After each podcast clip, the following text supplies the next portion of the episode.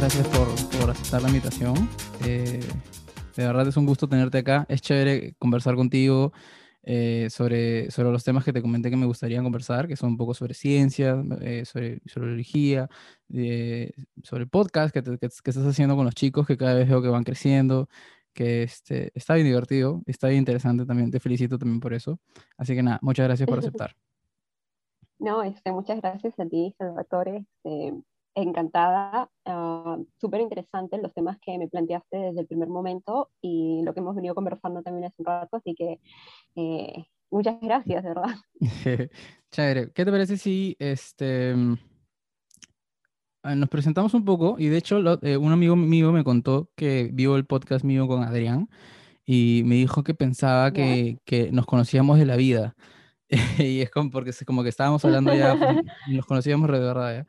Y, o sea, no, ese es como que una, una, eh, un ojo para alguien que escucha ahorita, que es la primera vez que estoy conversando contigo, también no te conozco.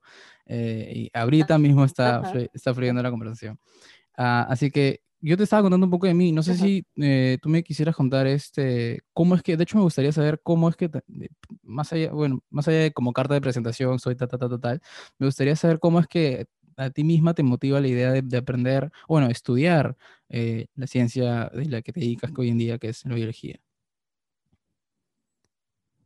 Ah, sí, es una pregunta, es una pregunta profunda, debo decir.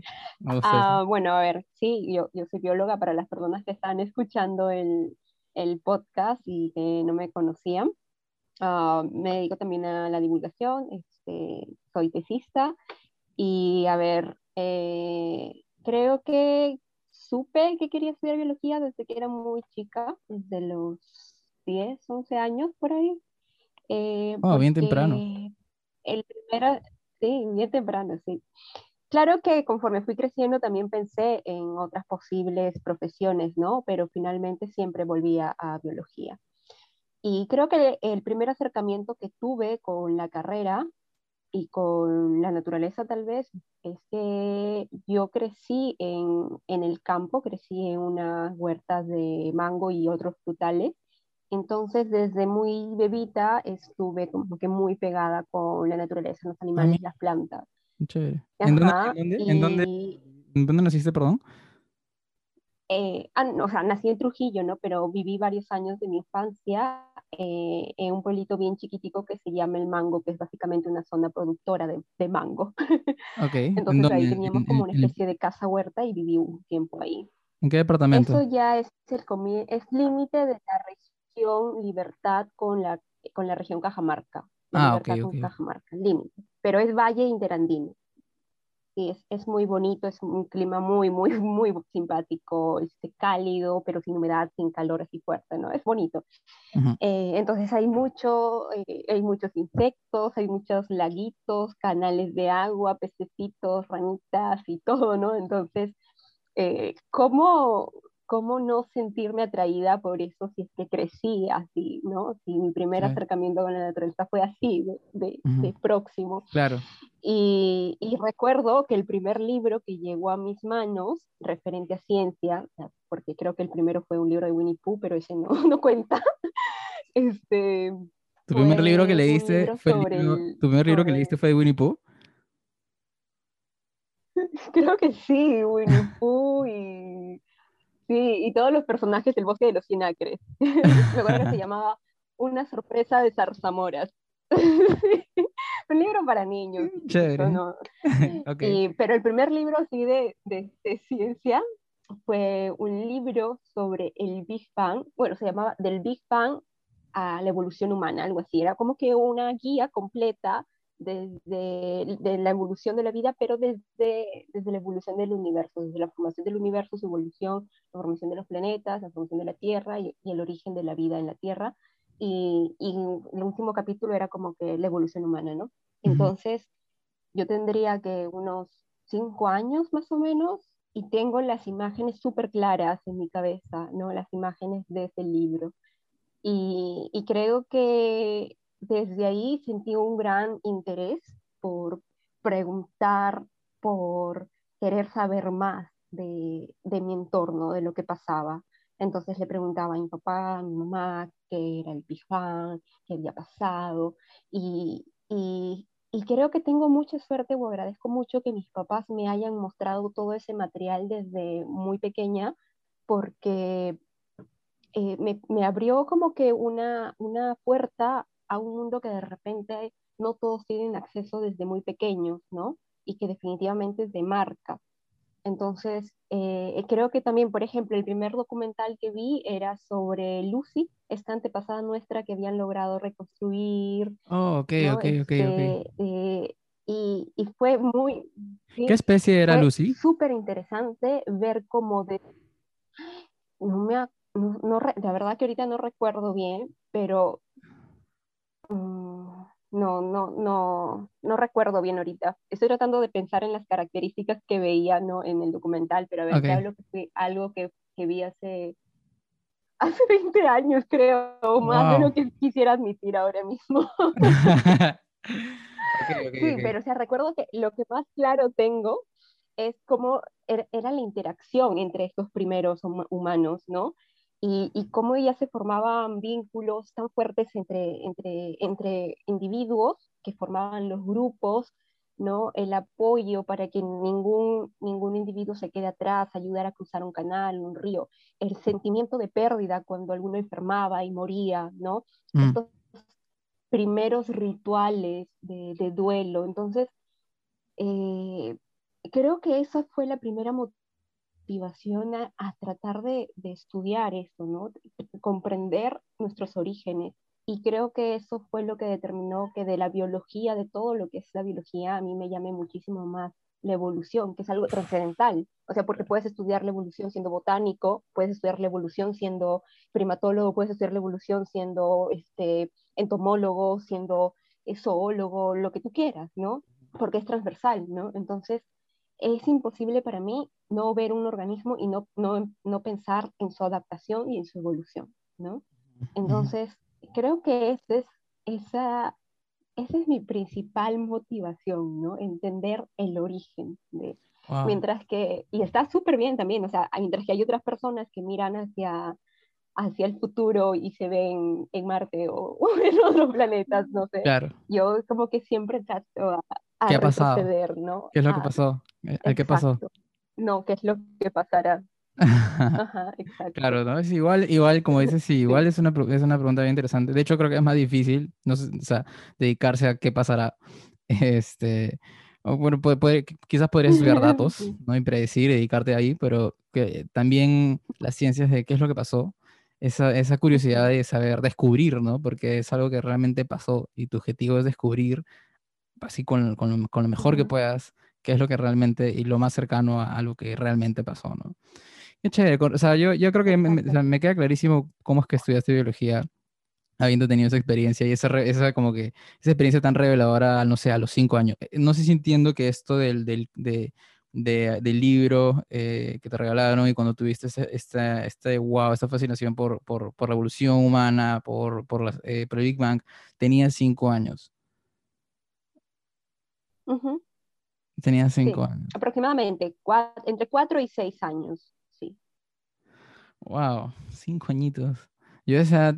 Sí, claro, yo ya iba a entrar a, iba a, entrar a primaria y, y de hecho yo me acuerdo que en primaria teníamos un, como que un episodio, un segmento, no sé cómo decirlo, un episodio de, de la clase, de un día a la semana, que teníamos que narrar una noticia o hablar sobre un tema que nos gustaba, ¿no? A cada uno de nosotros teníamos que hacer una pequeña redacción de una página y salíamos como que a, a, exponer, ¿no? O, o, a leer, pero, o sea, leer bien o, o, a, o a explicar, ¿no?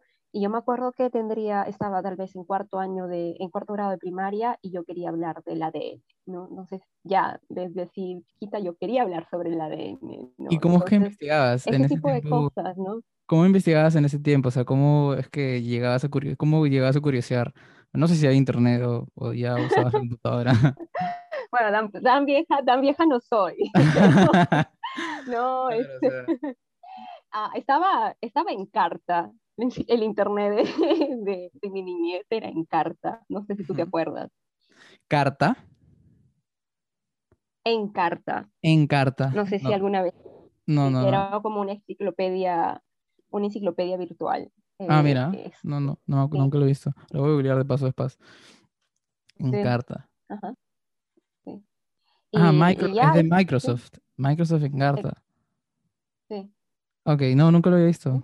Interesante. Ok. ¿Y qué pasa después?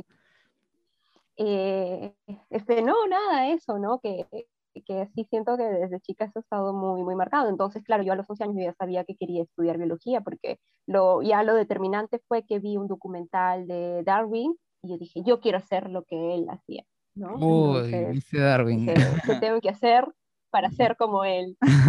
y dije, pues tengo que estudiar biología y ya. Aún, aún no he ido a Galápagos, aún no he viajado por el mundo. este, tampoco me he subido a un barco así. Intenté subirme a una lancha una vez y terminé vomitando todo el tiempo, así que, pero este, eh, en el fondo, en, el fondo quisiera hacer algo como, como lo de Darwin. Claro. Por ese camino. Como, sí, sí, sí, te entiendo. No, claro, no, es, es, chévere estudiar la naturaleza, pero también es, es bonito vivirla, ¿no? Descubrirla con, con, la vida misma, ¿no? Tratar de viajar y, ver cosas, maravillarte con la vida, con, con, con, la naturaleza. Y cuéntame, cuando, cuando tú empezaste a crecer, eh, por ejemplo, viste los cursos de, ah, no sé si a qué edad enseñan biología en primaria o secundaria, no me acuerdo, yo he llevado creo que en, en tercero, secundaria. Cuarto año, creo. ¿Cuarto año? Eh, tercero. ¿De qué? ¿De primaria y secundaria? Secundaria, secundaria. De secundaria, sí, ¿no? Por ahí, sí, sí, sí. Y cuando empezaste a, a ver cursos en la universidad, en el colegio, em, te, gustaba? O sea, realmente, te, más, más, allá si, de que te interese la, biología, me refiero a la forma en la cual te, te lo, te, contaban, ¿no? O sea, porque es diferente un poco, creo que en, mi experiencia en, el colegio es como, este por ahí historia he tenido buenos profesores que me han contado las cosas de una manera en la cual, wow, qué interesante, pero por ahí he tenido más bien otras clases que son como que, ah, tengo que aprender sobre esto, tengo que memorizarme sobre esto, pero realmente no me, no me estoy como curioseando sobre el tema. Entonces, eh, en tu colegio como que ya te, llama, te jalaba la atención cuando te contaban eh, qué es lo que hacían eh, un psicólogo en psicología, no lo sé, ¿me entiendes? Sí, sí, sí te entiendo. claro, hay esos profesores que te marcan, ¿no? Pero, a ver, en biología, en ciencias, yo no recuerdo en realidad este, los nombres de mis profesores y es porque tampoco me han marcado como tal, porque de repente no eran los más didácticos del mundo, pero como yo tenía la, la base y ya por mi cuenta yo investigaba y leía, entonces no, lo, no, no sentí que era, que era imprescindible para, para que mi gusto y mi interés siga creciendo, ¿no? Mm. Entonces, el curso de por sí ya me gustaba, entonces no necesitaba, no necesitaba un mayor estímulo para, para yo leer por mi cuenta. Claro, no, no, te la bajaba. Exacto, exacto. Este, pero creo que sí, sí, de biología creo que llevé en cuarto año de, de secundaria y sí, mi profesora normal, es una profesora normal, eh, me, me, iba muy bien en el curso, me gustaba mucho, era de la que participaba y participaba y participaba todo el tiempo, porque yo decía, si esto va a ser lo mío, tengo que hacerlo bien. Eso era lo que yo recuerdo que pensaba. y, y, ya, pero ahora, si me preguntas por otros cursos de ciencia, uy, Dios mío, no. no, he sufrido mucho, he sufrido, he sufrido mucho en, en matemáticas, he sufrido mucho en física, en química no tanto, química me gustaba, pero en matemática y en física he sufrido, he sufrido bastante. ¿En qué universidad has estudiado, perdón, este, biología? En la Universidad Nacional de Trujillo, o NT. Ah, has estudiado en el norte, entonces. Sí, sí. Ok, ¿y cómo, eh, una vez que entraste a la carrera, cómo es el perfil de un, de un, de un biólogo? No sé si es similar la media en diferentes universidades o, o, o, o muy diferente, pero ¿cómo es el perfil? O sea, justo ahorita que me dices que, que, que has sufrido un poquito en física y en matemática. Yo también como ingeniero industrial he visto varias cosas, que en algunas más y en otras. Este, pero ¿cómo es un perfil? ¿Qué cosas estudias eh, en general, no? Cosas quizás este, grupales de, estudio. Sí, las mallas son un poco, son varían un poco en las universidades, o bastante, dependiendo de las universidades. Hay algunas universidades como en Lima en las que ya desde el segundo o tercer año como que te vas especializando en una rama, ¿no? Sales como ecólogo, como genetista, o como zoólogo, o botánico, ¿no? En mi universidad salimos como biólogos generales, porque esa es la carrera, biología, ciencias biológicas, biología general y llevamos todos los cursos desde botánica, microbiología, parasitología, no sé, este, fisiología humana, este, entomología, llevamos todos los cursos que tengan que ver con vida. Eh, pero los dos primeros años sí son cursos básicos generales, es todo ciencias, ¿no? Entonces llevamos, creo que tres matemáticas, cuatro o cinco químicas, dos físicas. Este, sí, sí, sí. Son, los dos primeros años, primeros años son, son así un poquito fuertes, ¿no? Estadística, estos cursos. Entonces sí he sufrido mucho cuando me tocó llevar ya matemáticas, o sea, cálculo, ¿no? De, ya de nivel universitario.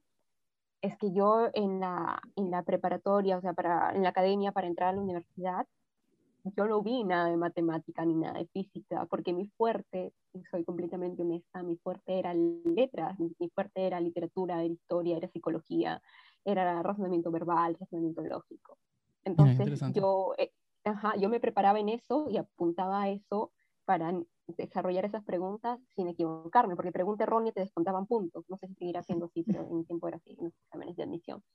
Entonces ya yo me iba a la segura y marcaba así. Y entonces yo no me arriesgaba a hacer ningún ejercicio de razonamiento matemático ni de matemáticas porque de verdad que soy, soy muy mala, ¿no? Es que tampoco lo he intentado tanto, ¿no? De repente de niña yo dije, soy mala para esto y con eso me he quedado toda la vida, ¿no? Sin embargo, cuando llegué a la universidad, tuve que aprender cálculo y tuve que aprender integrales y derivadas para pasar los cursos, ¿no? Y, y, claro, los pasé, pero era el único curso que yo estudiaba en, en, todo el ciclo. Llevaba todos los cursos, los cinco cursos que te pedían llevar en ese ciclo, pero al que más tiempo le daba y que todos los días me veías tú por la universidad con mi libro de matemática en la biblioteca estudiando matemáticas. No tenía, este, teníamos un grupo de estudio, ¿no? Entonces, uno de, de, los chicos del grupo, mi amigo David, él este, era bueno en matemática y nos enseñaba matemáticas. Y yo todo el tiempo, David, enséñame, David, enséñame, ¿no? Porque era mi preocupación. Y nunca jalé ni un examen, nunca me mandaron un aplazado ni nada de matemáticas, ¿no? Pero, pero sí, sufrí, sufrí. Pero qué, qué curioso. Todo el tiempo, o sea, todos los días creo que... Sí, abrí el libro de matemática y decía, no, voy a jalar, ya fue, me cambio de carrera, no puedo con esto, ¿no? Todo el tiempo mi drama existencial, ¿no? Sí, sí te lo juro, pero, pero nada, sobreviví, me titulé. No, espera, no esperaría que, que yo pensaría, yo más bien, yo pensaría que las ciencias o las, personas que, que, están metidas en, en, en carreras de científicas, uh, más bien son fuertes en, en, números o en la parte más matemática. Eh, ¿Tú consideras que en tu, eh, en tu, carrera ha sido así o la parte también verbal, más, más teórica, también quizás este, no, no numérica, mejor dicho, necesariamente, eh, ha, sido, es, ha sido más primordial en tu, en, tu, en tu carrera? O sea, ¿cómo es que... ¿Cómo es ese balance? Yo, como te digo, yo pensaba que es como que bien numérica una, una, el aspecto de un científico. Sí, sí, de hecho, biología y otras carreras de ciencia son bastante numérico, por así como dices, ¿no? Para ponerle ese adjetivo calificativo. Pero eh, hay una parte en biología que se trata de leer mucho, todo el tiempo tienes que estar leyendo, leer, leer, leer interpretar, este, sacar conclusiones, sintetizar, ¿no? Y estas son habilidades que te da la, la lectura, o sea, si no tienes tú una no sé, una, un hábito de lectura, de comprensión lectora, de conocimiento verbal, qué sé yo, este, te va a ir súper mal y, o te va a tomar mucho más tiempo, creo yo. Entonces yo trataba de, de en mi caso, ¿no? De, de asegurarme de que no ser buena en números no se convierte en un limitante, ¿no? Entonces, claro, que hay cosas numéricas que, que, he aprendido a hacer y que tengo que hacer, ¿no? Que me he olvidado también, pero que que tengo que repasar, ¿no? Y que afortunadamente, este, afortunadamente existen las calculadoras. y afortunadamente en el celular hay calculadoras.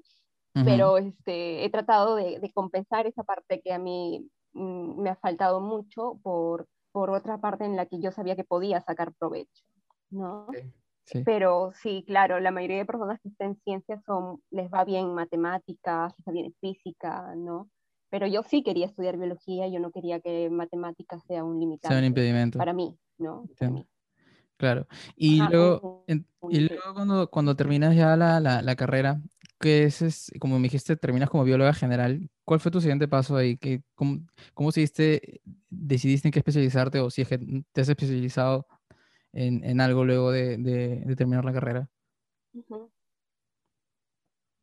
He tenido varios, varios espacios en los que he podido desarrollarme un poco, pero todo ligado a la investigación. Empecé ya desde que estaba como que en, el último año de la carrera a dedicarme a la investigación de mejoramiento genético de plantas. Me interesaba muchísimo la idea de mejorar plantas mm, nativas, plantas de mi región, eh, para eh, contribuir a la sociedad de la forma de presentar de repente una versión o una variedad un poquito mejorada, ¿no? Este, trabajé con Lupinus, no sé si conoces que... ¿Con qué? Chocho o Tarwi en algunos lugares. Eh, tarwi, no sé si has escuchado. No, no, sí, sí que te escuché Tarwi. en la sierra se consume bastante, es un frijol. Sí, sí, sí. Ajá, sí. sí. Eh, sí, y con eh, papas nativas de la zona de Huancavelica, ¿no? Y las traté de adaptar a, costa. Trabajé dos años en, en eso.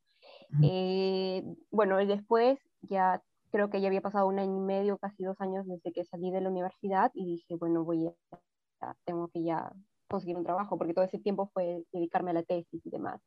Eh, ese, esos proyectos finalmente no llegaron a buen puerto, así que tuve que buscar otra opción para mi tesis. Y como yo ya había trabajado antes también durante mi tiempo de estudiante en biología evolutiva de aves, entonces retomé un trabajo que ya incluso había publicado y todo, y, y tomé una partecita para trabajarla en mi tesis, ¿no? Para desarrollar esa mi tesis, con la que sí me titulé. Entonces, y también empecé, bueno, a trabajar también en el área de investigación, trabajé con, con jóvenes de poblaciones vulnerables, o sea, siempre me ha gustado mucho el, la idea de vincular eh, los conocimientos de biología con un aporte eh, social, ¿no? Ah, Entonces, este, estuve trabajando un tiempo para Fe y Alegría, eh, me dediqué a la docencia y, y, ahora mismo acabo de terminar una maestría este, en productos naturales terapéuticos. es una maestría en farmacia y bioquímica eh, enfocada en la producción de fitofármacos, ¿no?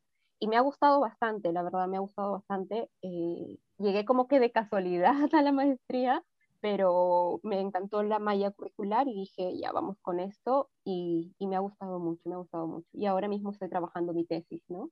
Y, y sí, eh, en, ha hecho de todo un poco dentro de biología.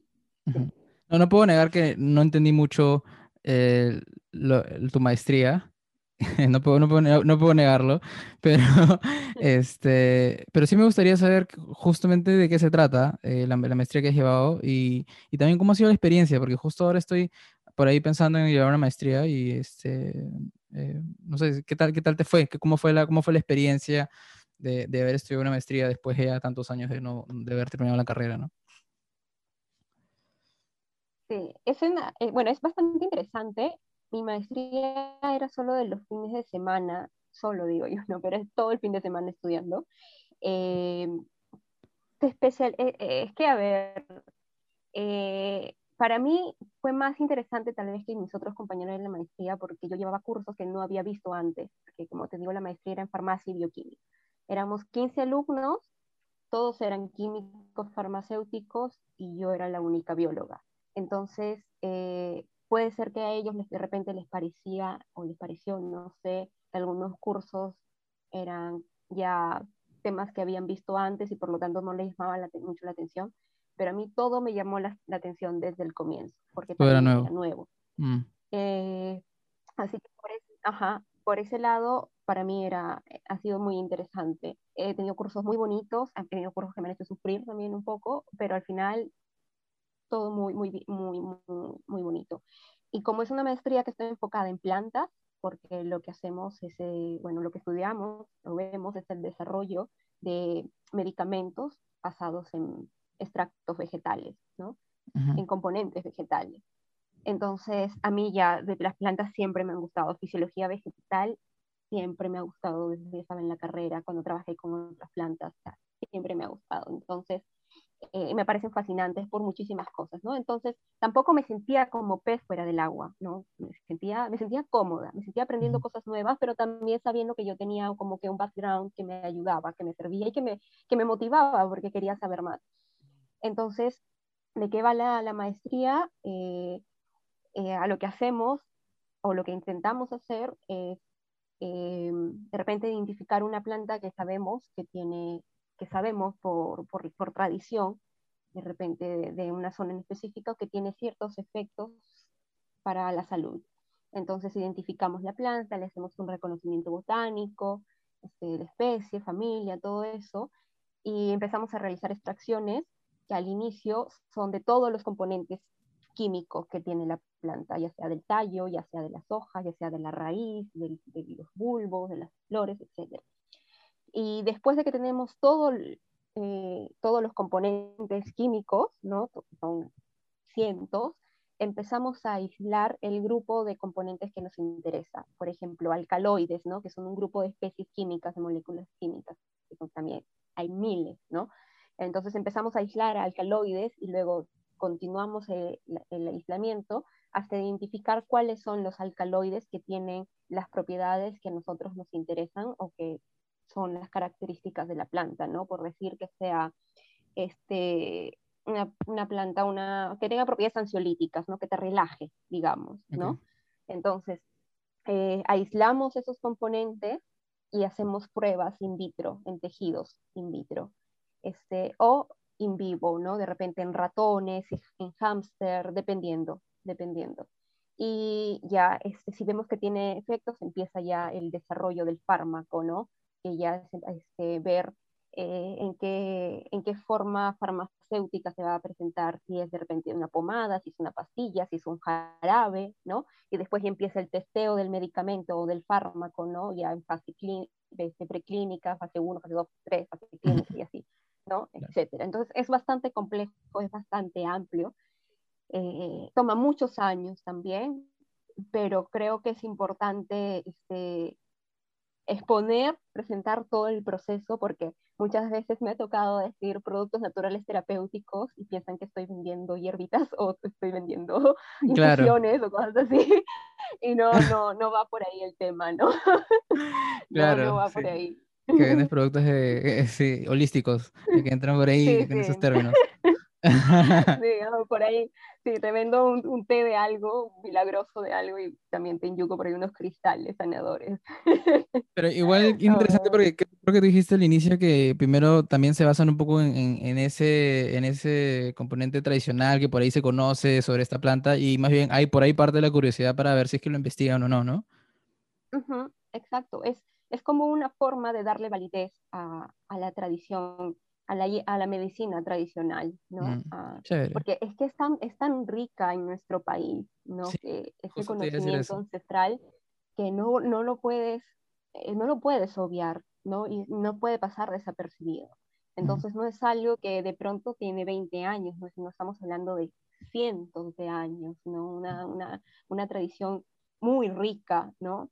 Eh, y hay personas de mucho aprendizaje, o sea, que conocen realmente. Y, hablar de plantas no es simplemente, ah, que me voy a tomar esta plantita en infusión, o sea, no es así, ¿no? Hay que hablar, es que la línea entre cura o medicamento y entre intoxicación, ¿no? Es muy delgada, ¿no? Tienes mm, que saber qué dosis, qué no puedes mezclar, qué parte de la planta, o sea, es muy interesante, ¿no? Y creo que se, se, se disminuye bastante, ¿no? Se desvaloriza bastante. Eh, entonces, una lo interesante de la maestría o de este campo es de que aportamos dándole validez a, claro. a, a, esta parte de la medicina tradicional, ¿no? Entonces, hacemos una suerte de trabajo etnográfico al, al, inicio, o nos basamos en trabajo, en, en trabajo etnográfico, ¿no? Que es eh, trabajar con comunidades, identificar sus rituales, identificar su, su tradición este, de sanación, de, de, medicina, y identificar las plantas, catalogarlas y, y, demás, ¿no? Ya de por sí la descripción botánica, la identificación botánica ya es un tremendo trabajo, ¿no? Entonces sí. también te das cuenta ahí de, del trabajo en conjunto de diversos profesionales, ¿no? De las ciencias sociales, un antropólogo que te acompañe, ¿no? Este, de, de un botánico, de, del químico farmacéutico, de, de, no sé, del que desarrolla ya la industria del fármaco, la empresa, del que hace las ventas, o sea, es, es todo un, un conjunto es un bastante conjunto. interesante. Sí. Qué chévere, o sea, yo creo que, um, sí, aparte, bueno, tema aparte que te iba a decir hace, hace, un, hace un ratito, que, que sí, yo creo que ese tipo de, bueno, la maestría que estás llevando sí me parece que en el sentido aplica, aplicado al, aspecto social, que creo que es lo que me comentabas, que, que, que tienes esa motivación ¿no? de, de, curiosear, pero que además sobre, sobre algo de la biología que pueda ser aplicable en la sociedad. Creo que hoy acá es una, es una contribución muy hermosa porque, este, de cierta manera, como dices, podría hasta revalorizar ciertas plantas ancestrales o, o, este, o mucha de la naturaleza que hay en el, que, que, que, es tan grande en este país, ¿no? Este, justo tengo un amigo que, que él trabaja, él tiene, él exporta como camo y él me, ahora se ha metido en el camu y me cuenta cosas locas que no sabía, que por ejemplo el camu camu es la fruta, la fruta con más eh, eh, vitamina C, exacto, eh, en, en, el mundo, ¿no? Y solo, y, y, creo que está prohibido este, hacer camu camu en otros países, o sea, es como que realmente es un patrimonio muy importante para, para el país. Ay, no sé si me escuchas, creo que se cortó. Volví. Hola. Sí, se me fue el internet. Sí, ¿no? Sentí que te, te fuiste, te fuiste. Sí, sí, me quedé sola, ¿dónde se fue el anfitrión? sí, sí, y hasta, igual ya lo cambié, ahora estoy utilizando el internet en mi celular. Pero sí, yeah. bueno, son cosas que pasan en, en, tiempos de pandemia, reuniones virtuales. Ah, sí. Sí, bueno, no, entonces, sí, pero sí me bastante que, que tu amigo está exportando, está, está, exportando camu camu y que te habías enterado que era la fruta con más vitamina C que hay en todo Sí, exacto, ¿no? Entonces, bueno, te lo decía porque ese era un ejemplo de, de eh, tan solo una de las cuantas cosas que hay en el, en el país que son de, de, grandioso valor, ¿no? O sea, es una de las miles de, de, de, cosas que podemos encontrar acá en el país. Y que creo que justamente en, en una profesión como, como la de este, como la, la biología, ciencias relacionadas a la naturaleza, eh, tiene mucho potencial acá en el país, a pesar de que es lento, lentísimo quizás, pero, este, pero es bien bonito. Yo creo que es, es o sea, con miras a futuro, es, es, es, toda sociedad ha hecho lo mismo, siempre intentan utilizar mejor sus recursos, y a pesar de que no lo hacemos bien, eh, estamos en el, en, en, el, en el país de las maravillas, por así decirlo, ¿no? Con un montón de recursos. Sí, qué chévere, sí. qué chévere ese, ese, tipo de sí, eso, y eso es a lo que deberíamos apuntar, ¿no? O sea, a, a una explotación de nuestros recursos, pero explotación de los recursos suena así ya súper súper catastrófico, no, pero me refiero a, a, aprovechar nuestros recursos y sacarle provecho a nosotros mismos, ¿no? Claro. Este, de repente, eh, eh, mayores estudios que acompañen la, la formulación de, de, formas farmacéuticas, la, la formación de patentes también, que nos hace falta tanto, ¿no? Entonces hay, mucha, hay, mucho de, hay mucho de nuestro patrimonio de, biológico, de nuestras plantas, de nuestras hierbas que son medicinales y que son patentes o que sirven para desarrollar patentes extranjeras, ¿no? Claro, sí, Entonces, sí. Eh, ahí no, nos, nos, falta bastante, ¿no? Pero claro, es, es, todo, es, todo, es todo parte de, de, de que venga eh, un impulso, una, un apoyo desde las entidades más altas, ¿no? Uy, eh, fácil. Eh, yo quería decir otra cosa, pero ese es otro tema muy chévere que también podemos hablar, de este, el impulso, el, lo importante que es el impulso eh, científico, el desarrollo del conocimiento científico en un país. Es como que, wow, es muy, muy, muy importante, en realidad, es muy, muy, muy importante. Es muy importante, con todo lo que, con todo lo que conlleva, ¿no? O sea, eh... Hasta desde cosas tan básicas y tan esenciales como el desarrollo de tus propios medicamentos, ¿no? De, de la base de, de tu banco de, de, medicamentos, de fármacos, como equipos, como, como todo en realidad. O sea, ¿en qué área, en qué área de, no, no ves desarrollo científico o tecnológico? O sea, está en todo, en todo sí. lo que necesitamos, en todo lo que hacemos, en todo lo que nos sirve para desarrollarnos.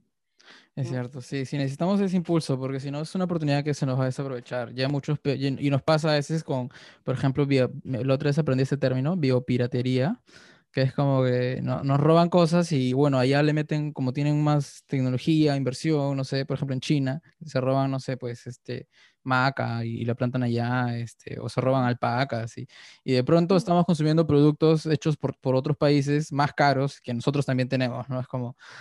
Exacto. Es una forma de desaprovechar. Sí, y ese impulso no sirve solo para para generar de repente más puestos en investigación o en desarrollo, sino que también es para el, desarrollo económico y social de las comunidades, ¿no? Porque imagínate si tú le das oportunidad o a, una comunidad que siembra una variedad de maca negra, por ejemplo.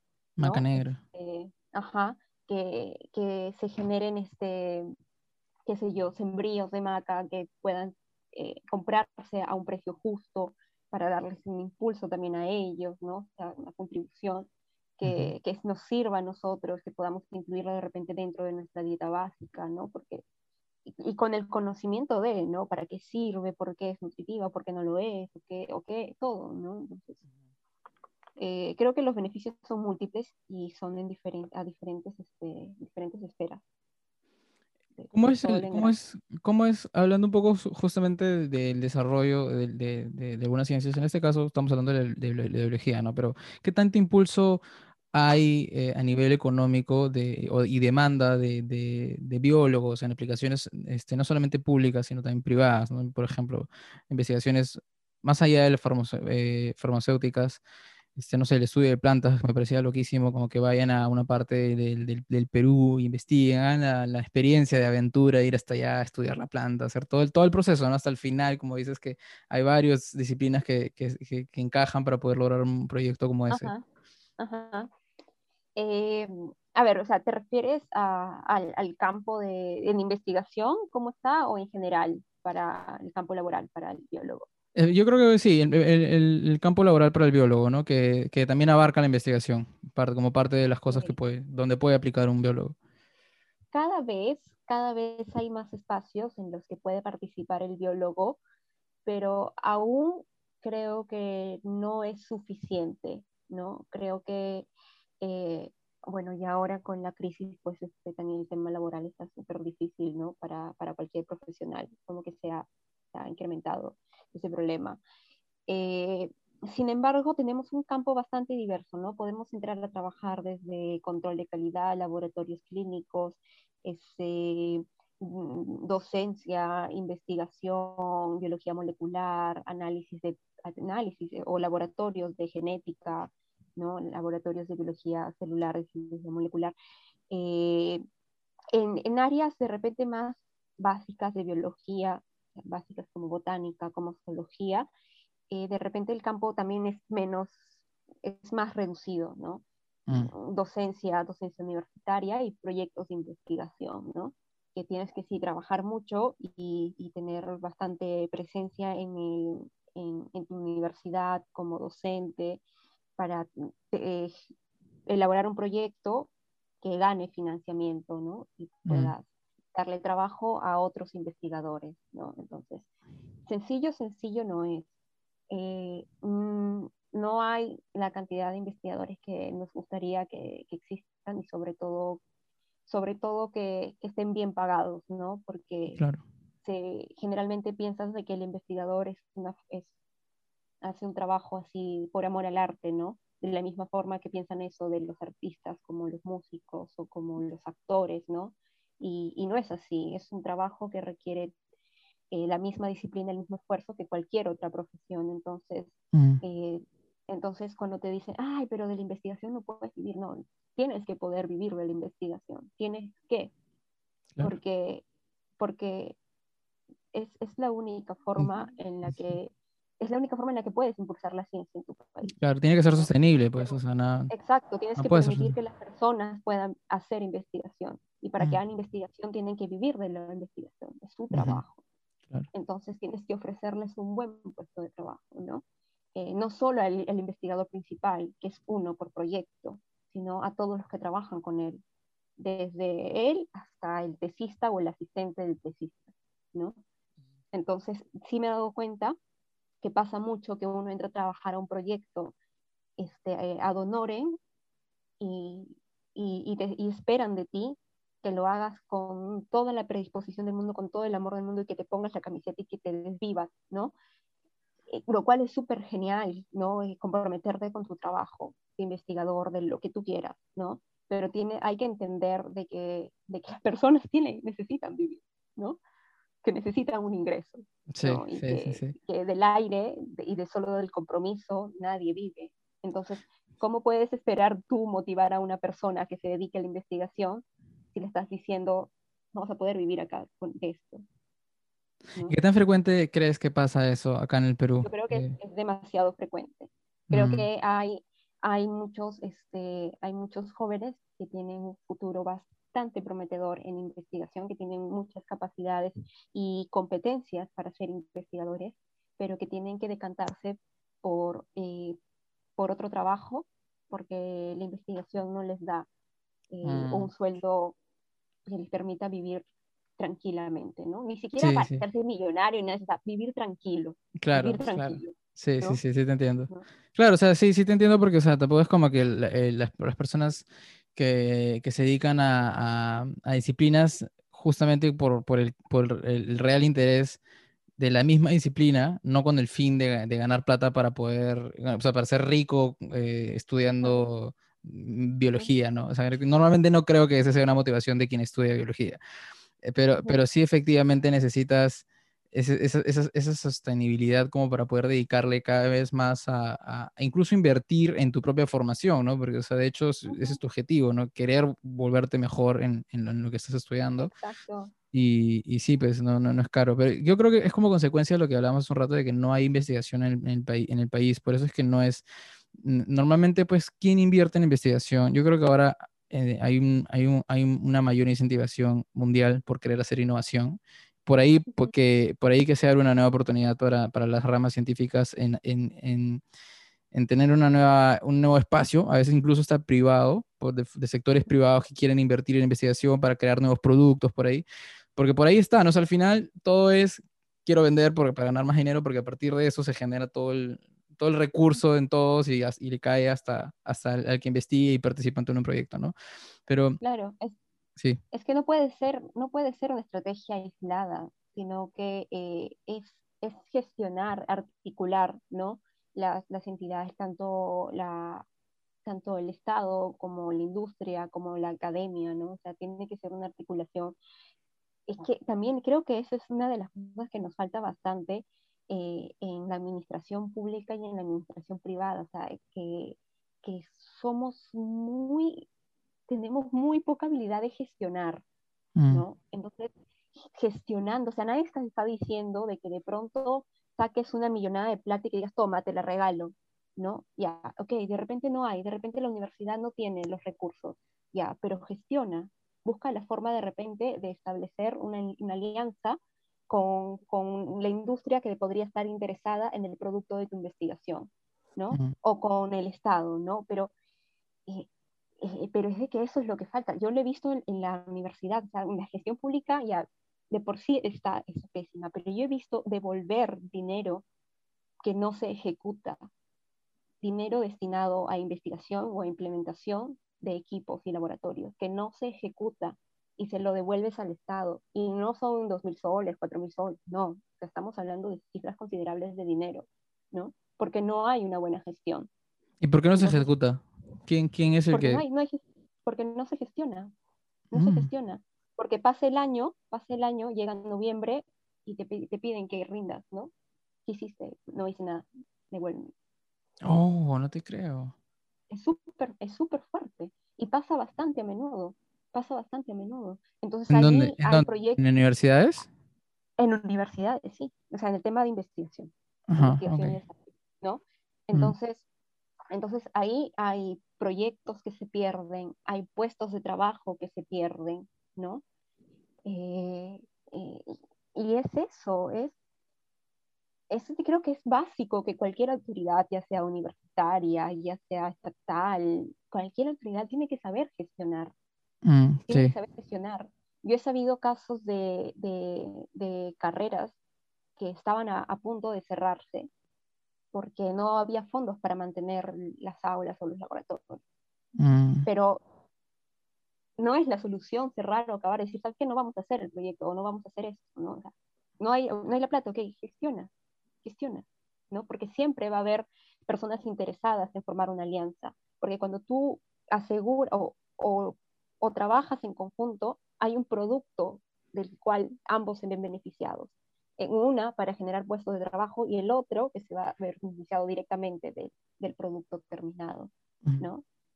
Entonces, este, claro, o sea, ya eso yo lo he visto también bastante en el trabajo. Cuando trabajaba en Fe y Alegría, yo me encargaba del área de investigación y desarrollo y tenía que buscar alianzas estratégicas que ayuden a financiar los proyectos de investigación de mis estudiantes, ¿no? Entonces, este, teníamos que apuntábamos a la formación y a la consolidación de centros de transferencia aquí en La Libertad.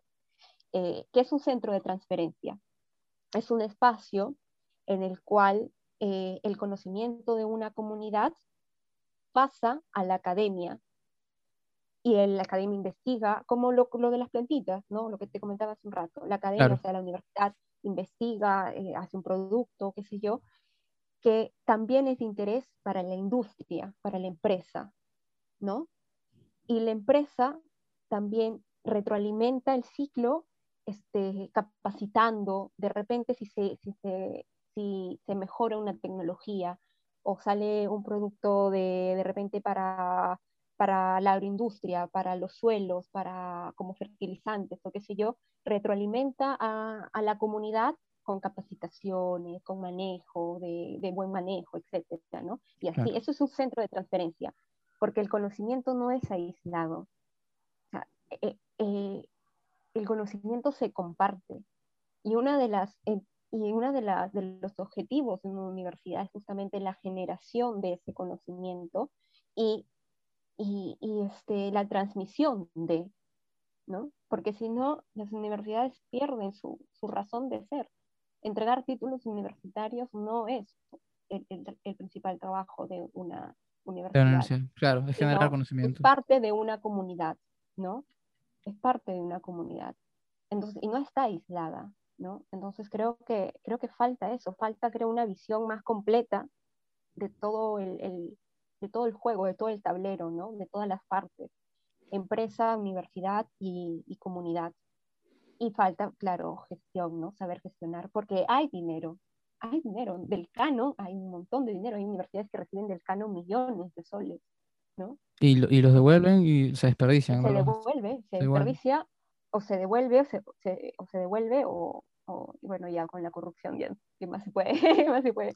No, pero más, de, hecho, ¿ah? sorprende que hasta lo devuelvan, ¿no? Porque yo diría sí, que sí, sí. Eso es como que uno más bien pensaría, de verdad sí estoy bien sorprendido, porque uno pensaría como que, wow, no hay dinero, no, pucha madre. Pero, o sea, en verdad incluso hay dinero y no lo están utilizando. Exacto. Exacto. Entonces es bastante penoso, ¿no? Entonces yo creo que, que con ese incentivo monetario tú le puedes decir al que está en la universidad y que está haciendo su tesis o que está interesado en, eh, en hacer investigación cuando termine en la universidad, decirle, oye, se puede ser investigador en este país. Mm. De lo contrario, te dedicas a hacer otra cosa y de repente a la investigación le dedicas medio tiempo, cuatro horas, cinco horas al día. Mm, y cuando tú vas viendo que necesitas más de lo otro porque, no sé, porque tienes un departamento que pagar, tienes ya de repente una familia que alimentar y demás, entonces estas cinco horas se reducen a dos horas o, ¿sabes qué? Voy un par de veces a la semana así, a apoyar, a aprender, a, y hasta que pues terminas por dejarlo completamente, ¿no? Claro. ¿Qué otras formas tiene un, un, investigador de autofinanciar sus emprendimientos? Además de, normalmente en las universidades es, donde sale el apoyo. Este, he visto mucho trabajo en conjunto con, con empresas también, ¿no?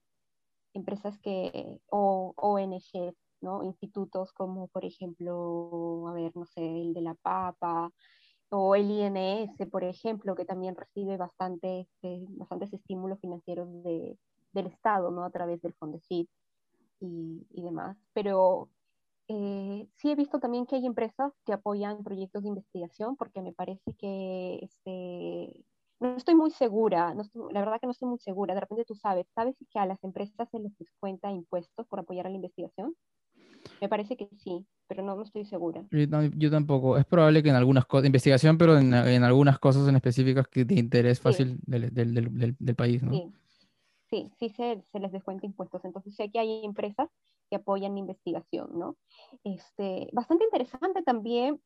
Eh, aquí a, a, un par de, de agroexportadoras, o sea que son empresas muy, muy grandes, este, fomentan la investigación entre las diferentes áreas de la empresa, ¿no? Entonces hacen como un concurso anual, ¿qué, qué área este, presenta el mejor proyecto de investigación, ¿no? Entonces un, un, amigo que trabaja ahí me contaba esto y su proyecto era justamente la, la, la elaboración, el desarrollo de, de, una planta de tratamiento de aguas residuales de, de, que usan para la, para la agroindustria, ¿no? La implementación y todo eso, y presentan el proyecto, pero como una investigación completa, ¿no? O sea, con problema, objetivos, este, metodología y demás, ¿no?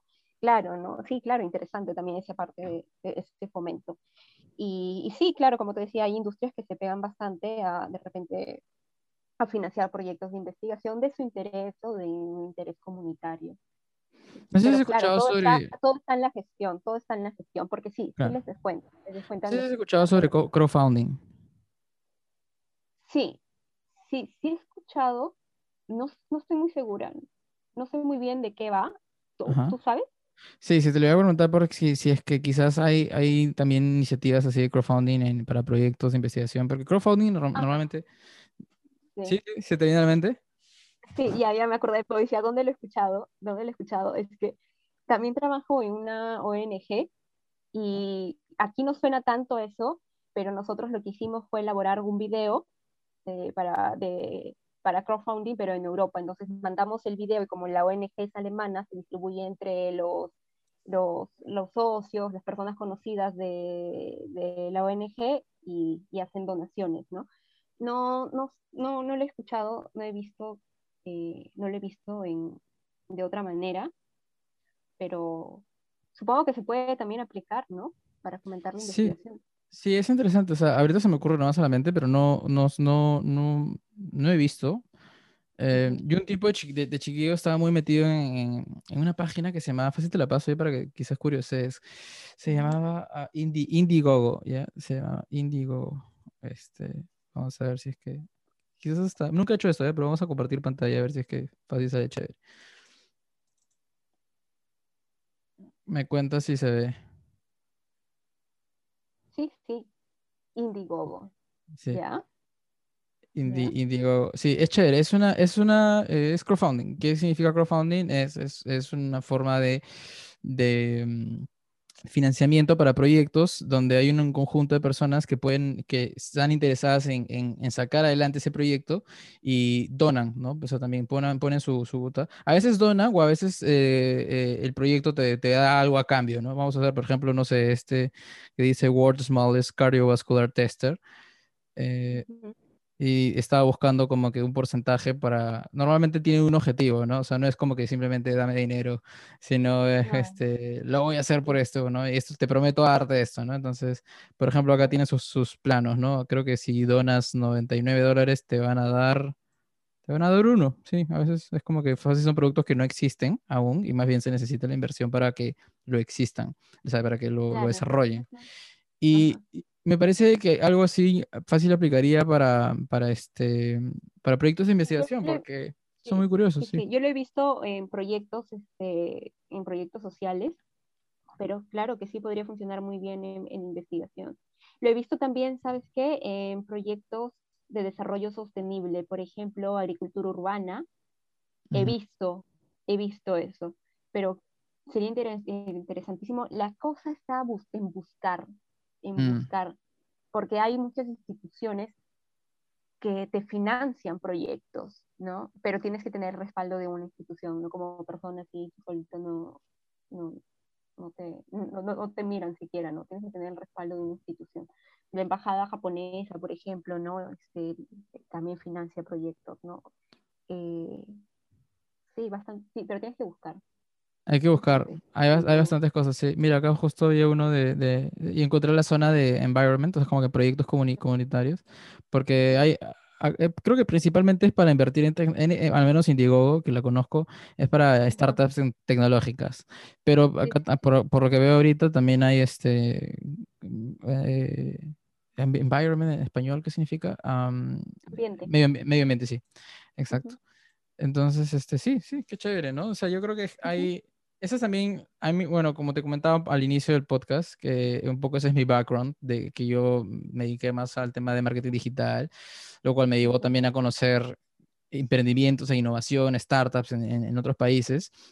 Y a veces es chévere también mirar qué están haciendo en otros países porque es como una forma de replicar lo que puedes hacer acá, ¿no? Y gracias a Internet realmente te puedes, este, ahorrar mucho, mucho tiempo al simplemente buscar en otras referencias en algún otro país donde están haciendo cosas que, que, que, quizás podrías aplicar acá, ¿no? Entonces, yo creo que el crowdfunding es una buena, es una buena iniciativa porque si a veces, yo soy de las personas que cree que si bien hay cosas que, que que son circunstancias negativas en la vida, uno tiene que pensar en qué es lo que puede hacer, o sea, qué está a mi control. Sí, lamentablemente hay cosas que no están a mi control y pucha, me gustaría que cambie, pero, este, pero ya, ok, pero ¿qué puedo hacer al respecto, no? O sea, ¿qué, qué opciones tengo? Y, creo que por ahí la, las, eh, la, tecnología, la, tecnología, los emprendimientos, las startups son una forma bien interesante para personas que están motivadas por propósito más que por dinero, para poder encontrar formas de invertir en sus propios financiamientos, ¿no? Ya seas un músico, por ejemplo, también para ser músico también es bien difícil poder este, financiarte a ti mismo, ¿no? Pero pero, son, hay, pero hay gente que aprecia el arte, ¿no? Aprecia el arte, aprecia la ciencia y quizás hay formas nuevas de poder invertir en proyectos. Sí, exactamente, exactamente. como te digo, el, secreto está en buscar también, buscar bastante, sobre todo en instituciones u organizaciones extranjeras, ¿no? Ahí vas a encontrar más financiamiento que, acá. Y, y, cuéntame un poco, hace un ratazo hablaste sobre investigación etnográfica. Eh, no sé si has llegado a hacer proyectos así en, en, en, en Perú.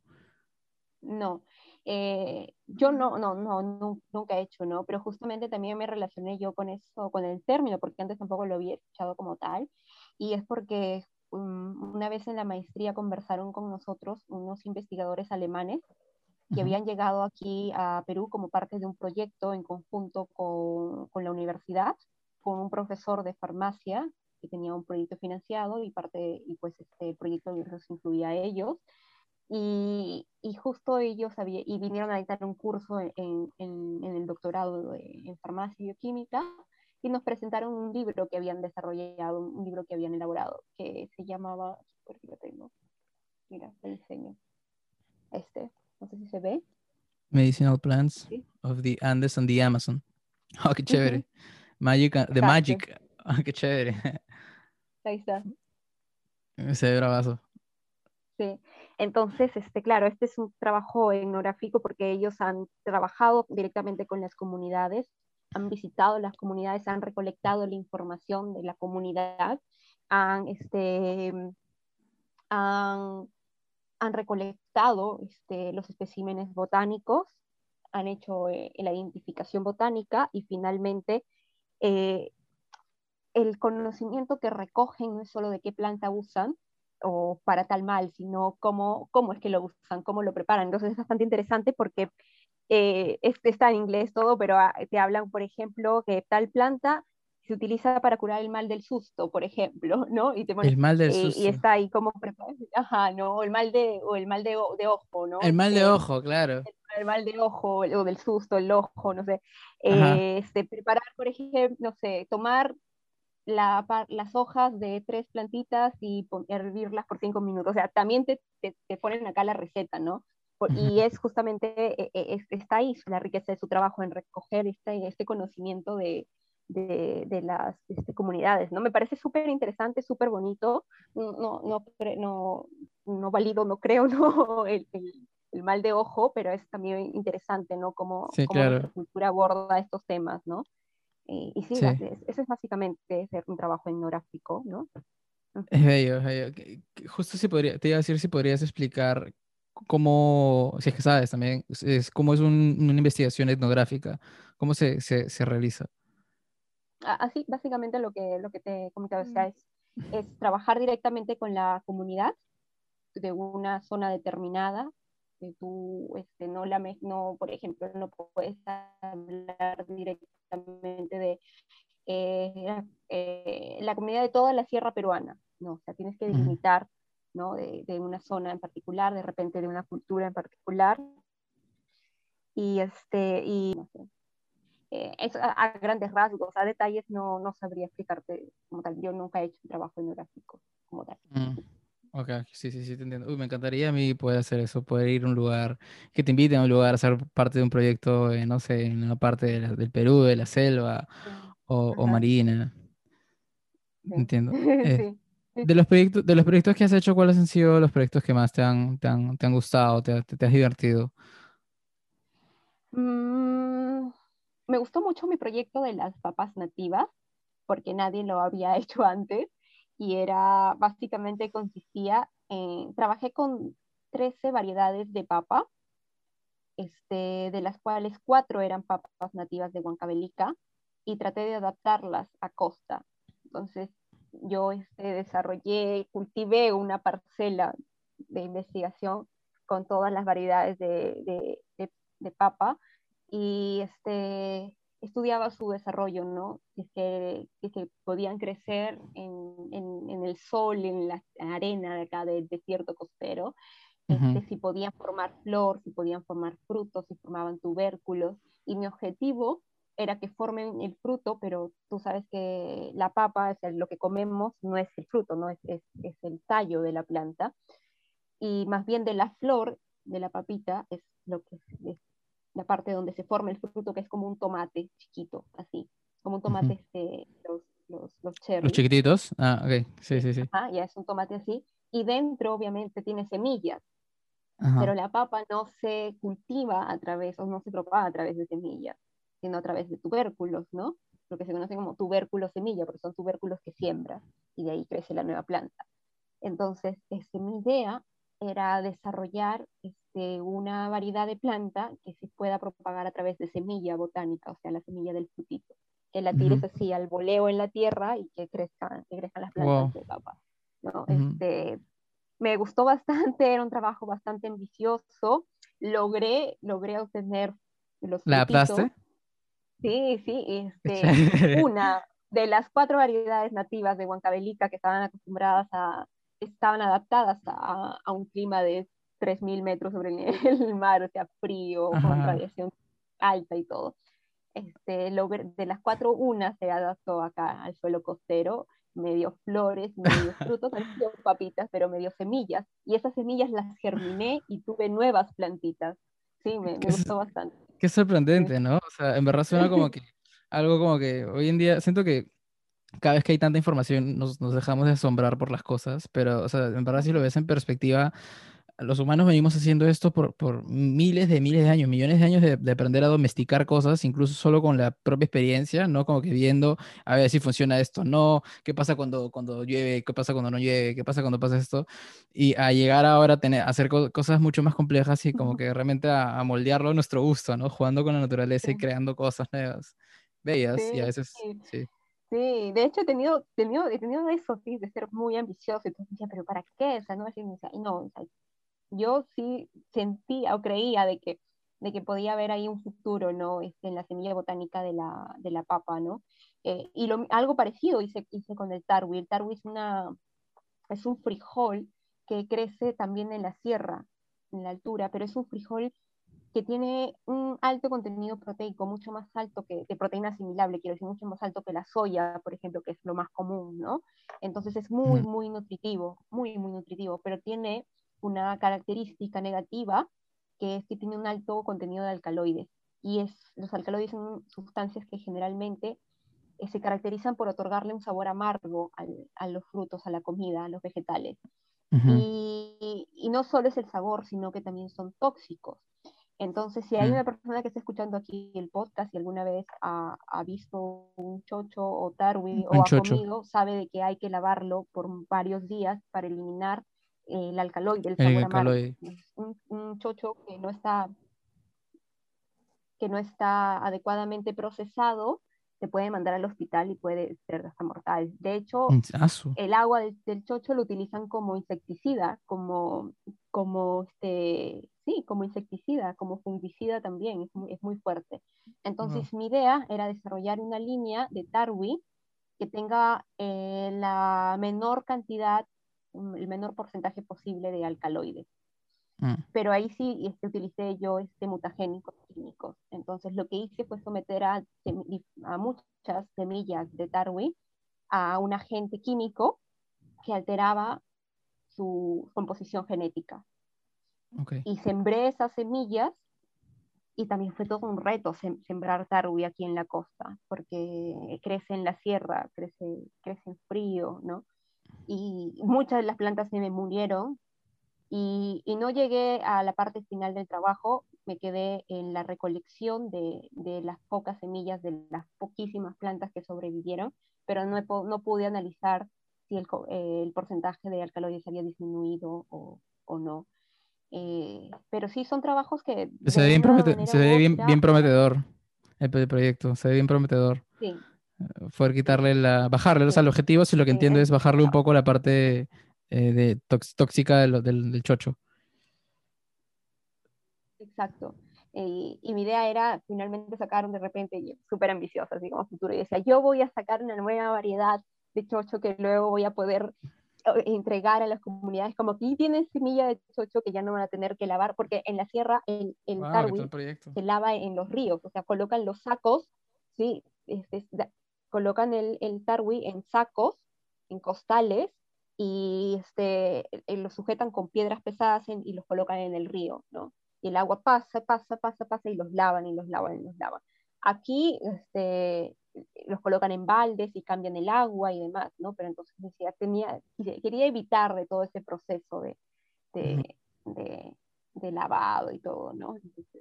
Claro. Eh, ojalá que en algún momento, aún tengo el bichito aquí dentro, ¿no? Entonces ojalá que en algún momento pueda volver a trabajar en esos, en esos proyectos. ¿Tú crees que sería más fácil si lo intentas de nuevo hacer, pero en la sierra?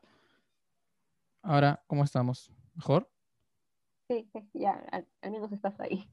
Y hace rato te fuiste. Sí. Ojalá que con la, con, la, con el internet 5G esto ya no vuelva a pasar.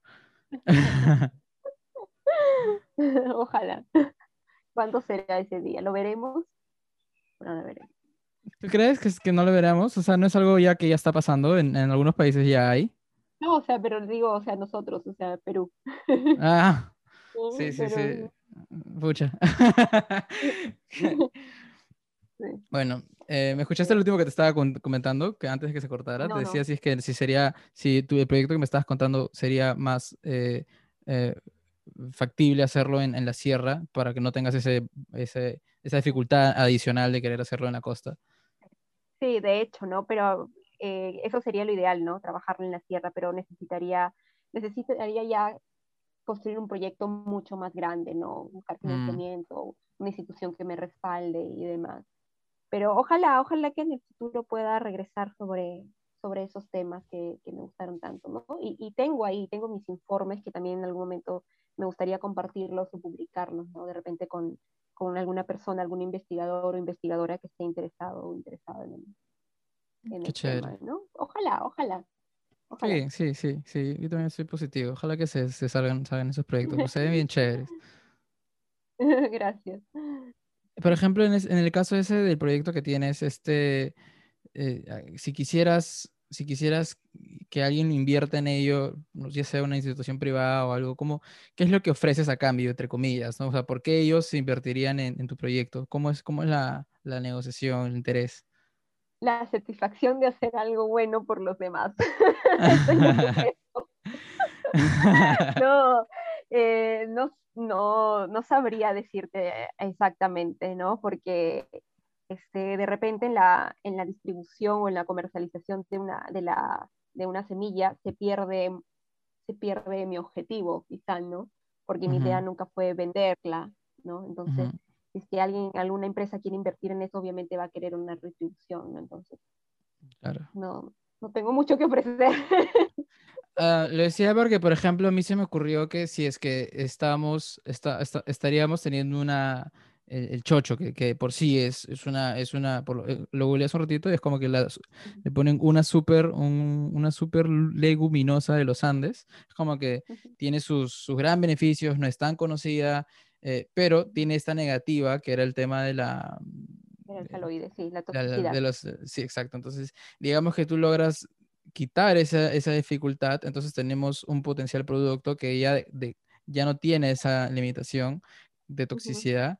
Entonces, por lo tanto, es, es, es aprovechable, ¿no? Es, obviamente es un bien para la sociedad, pero es más explotable. de hecho, mira, ahora que lo mencionas, eh, no me acuerdo cómo se llama aquí la, la, industria, una de las aeroexportadoras que están aquí en La Libertad, eh, tiene también productos envasados.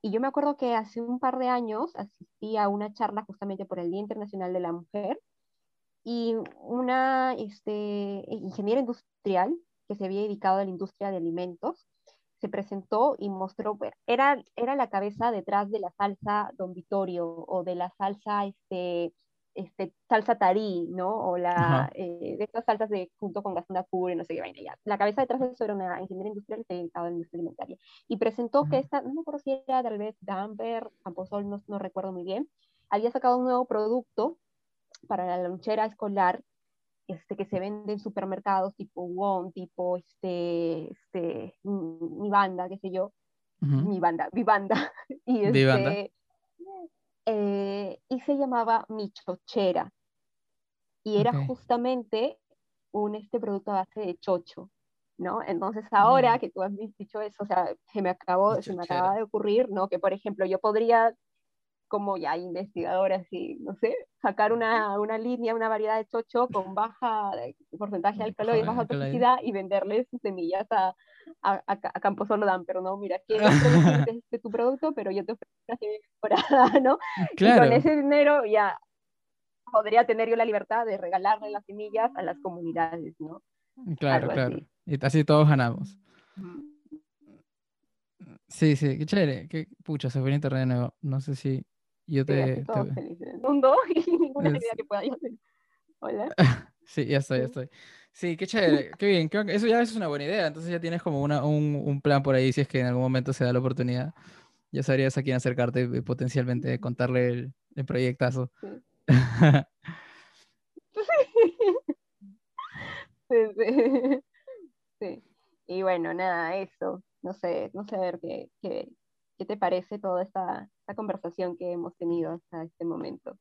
Bravazo, me gusta mucho. De hecho, no, no me lo esperaba justo hace rato mientras conversábamos. Decía, wow, hay tantas cosas que no sé y sobre todo en hay cosas que, por ejemplo, no puedo aprender. Esto que me cuentas, no podría aprenderlo en Internet. ¿no? Son, son cosas que, son perspectivas que realmente solo me gano por, gracias a tu expertise, tu experiencia, la perspectiva que tú tienes como bióloga en el país, incluso las, las dificultades que tú ves por la, por la experiencia que has tenido. Son cosas que no podría encontrar por Internet, ¿no? Y, realmente... Uh, es, da, da, de pensar, ¿no? Por ejemplo, el tema que me contaste de cómo es que hay tanta plata en, para investigar y simplemente no se gestiona.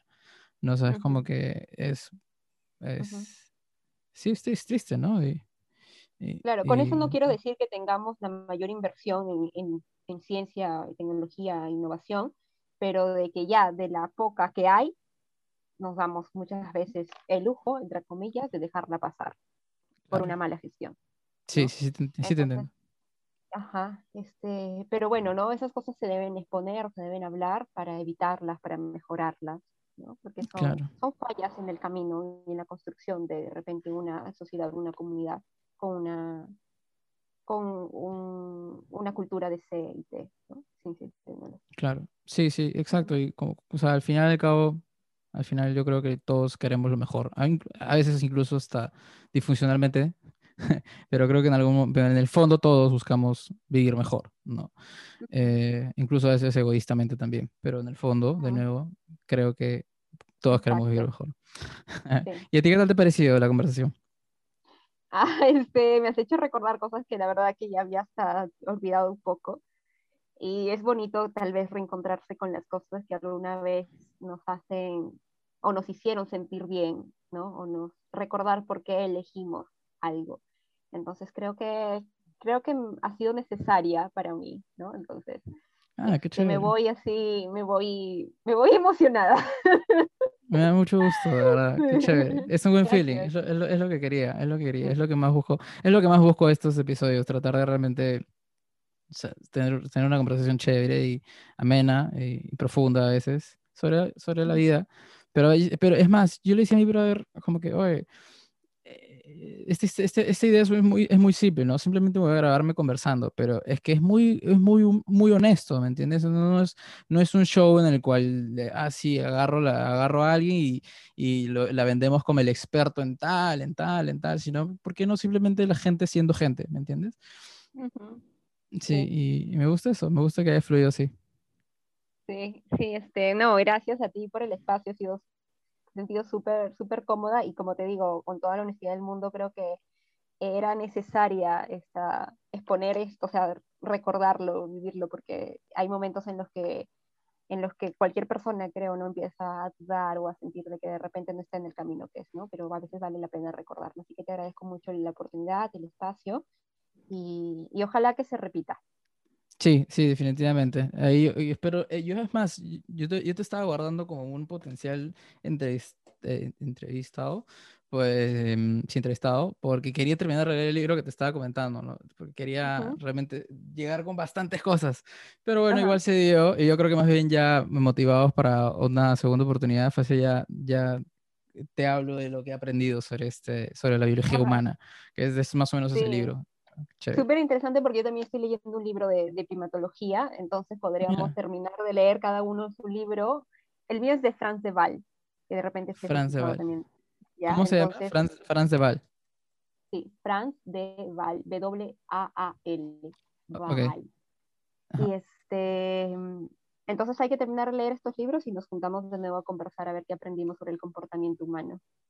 Bravazo. Es un plan, entonces. Me gusta. Sí, ya lo encontré. Es, es investigador holandés especializado en psicología, primatología y etología. Ajá, ah, qué loco. Chévere. Gracias, eh, Aisa. Muchas gracias por, por, por, tu tiempo, por tus palabras también y te deseo lo mejor. Ojalá que vaya todo bien y nos vemos pronto.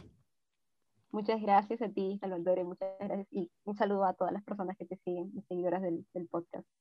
Chévere. Gracias. Descansa. Chao.